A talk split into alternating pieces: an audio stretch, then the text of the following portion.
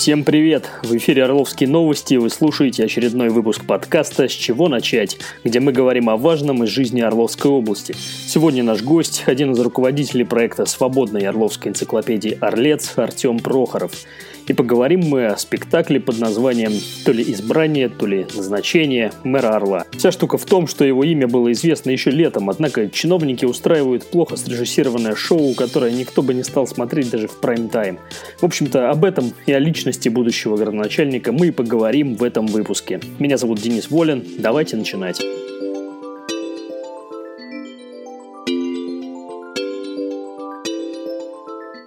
Да, прежде чем мы начнем наш разговор, я хочу сразу же принести извинения нашим слушателям за качество звука в этом подкасте.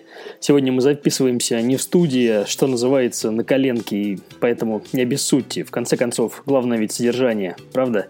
В любом случае, в следующий раз исправимся.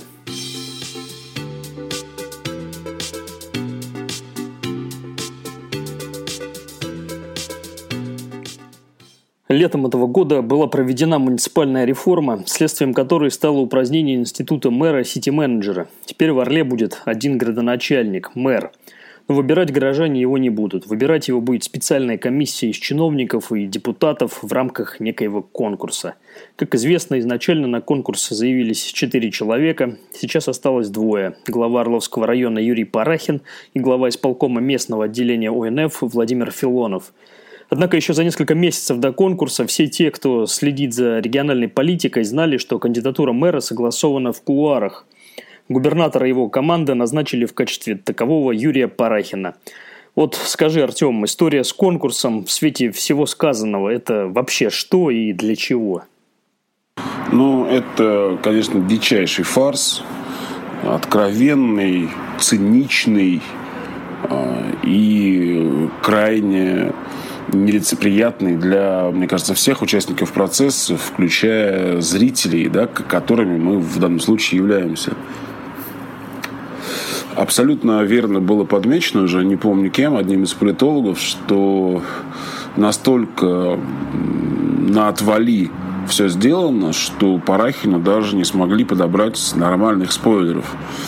Неужели нельзя было соблюсти хоть какие-то нормы приличия и взять абсолютно технического кандидата, но который хотя бы обозначал конкуренцию.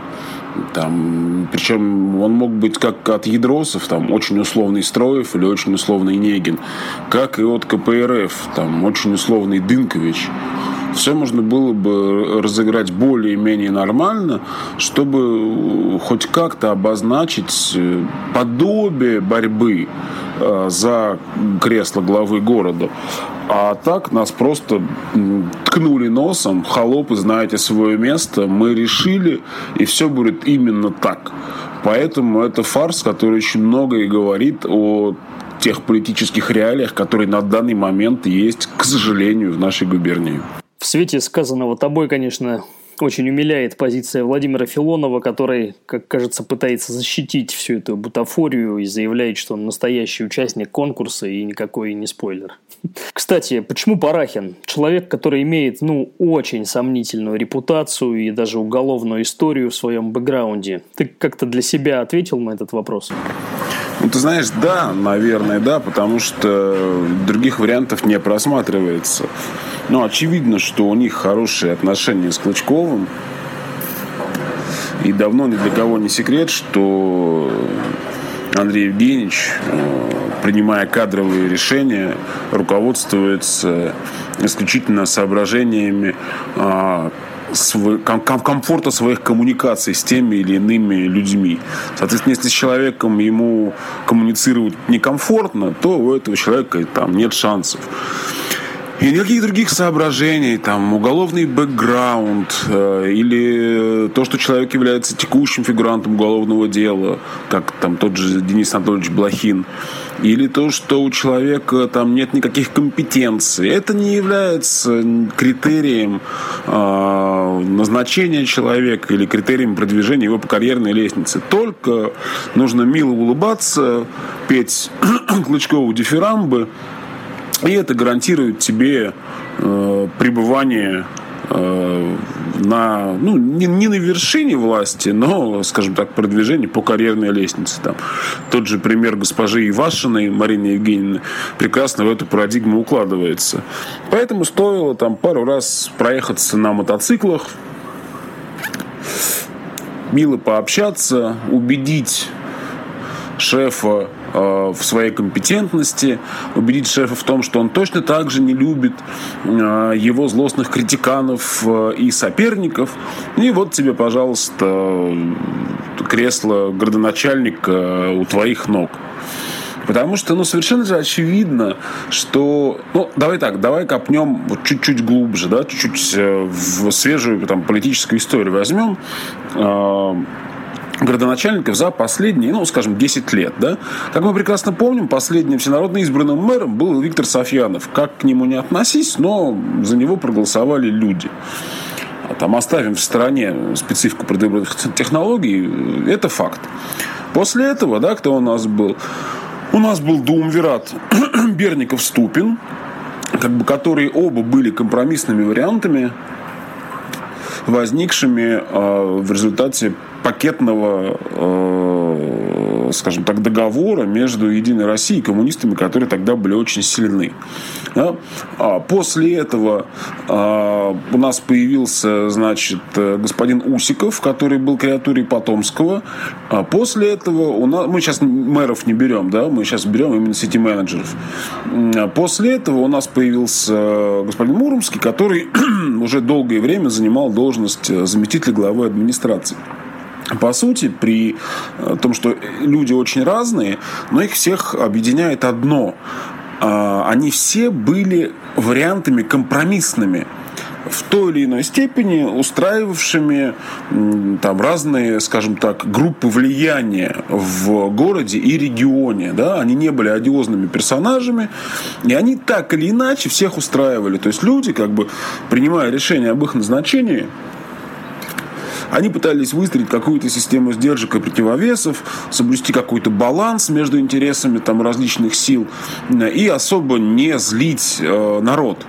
А сейчас мы имеем абсолютно одиозного персонажа, абсолютно э, там, вызывающий раздражение у очень многих фигур. И ты совершенно верно отметил, да, что репутация ну, настолько, мягко скажем, неоднозначная, да, говоря по-простому, испорченная. Э, уголовка, куча беспредела в Орловском районе, информация о котором э, так или иначе да, там проникает в средства массовой информации, хотя мы прекрасно понимаем, что ушей и глаз там существенно меньше, чем в городе. Но это, видишь, э, не помешало э, нашему горячо любимому губернатору принять такое решение и продавить э, Юрия Парахина на должность э, главы города. И самое это странное то, что никто в открытую, да, из тех, кто бьет себя пяткой в грудь, э, крича, что он родитель за народное счастье, в открытую никто не выступил против, никто из облеченных властью людей не сказал, ребят, вы чего творите вообще? О чем вы говорите? Вот. Но это далеко не новость, то, что э, когда надо говорить, наши деятели зачастую молчат. Примерно вот так. Ты сказал, что никто открыто не выступил, но я вот в качестве ремарки могу вспомнить сейчас э, свое негативное отношение к персоне Парахина на первой сессии Горсовета высказали Руслан Перелыгин и депутаты Рыбаковы. Но это, конечно, в контексте назначения Парахина мало что значит, потому что в конечном счете его кандидатуру одобрят всегда послушное и дисциплинированное большинство «Единой России», чьим, кстати говоря, представителем Парахин тоже является – как ты думаешь, э, что-то с его мэрством в Орле изменится и в какую сторону? Насколько я успел для себя понять, э, наблюдая за тем, как Парахин вел себя на посту главы Орловского района, большинство того, что в Орловском районе преподносилось как умелое дирижерство главы Парахина, было ничем иным, как правильно срежиссированной пиар-компанией – но не получится ли так, что создавая видимость бурной деятельности в соцсетях, там тех же самых, э, и сам Парахин придет к тому, что окажется в положении голого короля?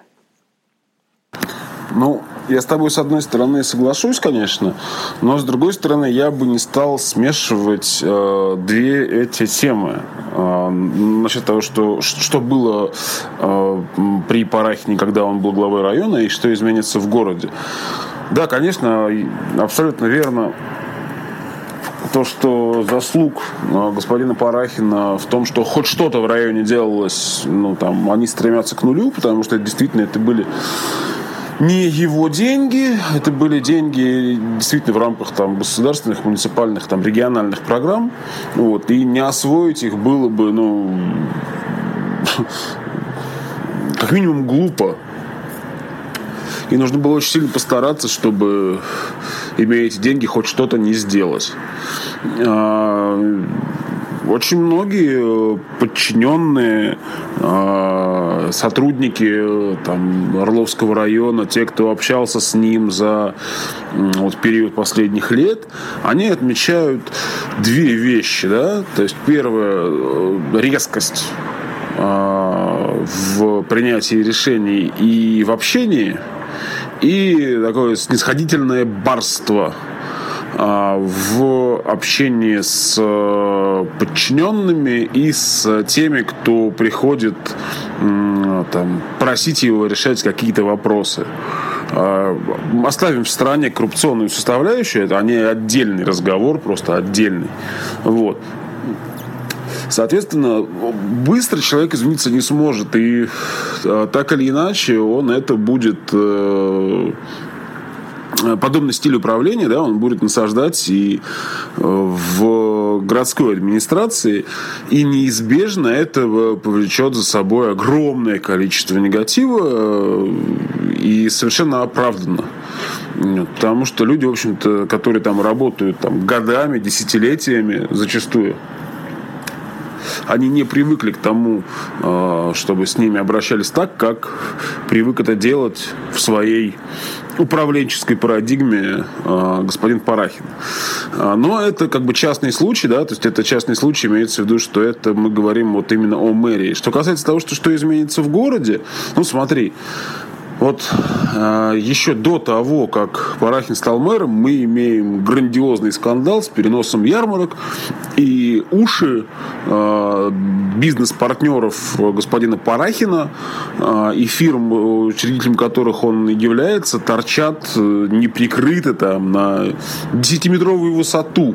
Э, интересы бенефициаров в лице там, его любимых литваков э, видны невооруженным глазом. Да? И это еще он не стал мэром.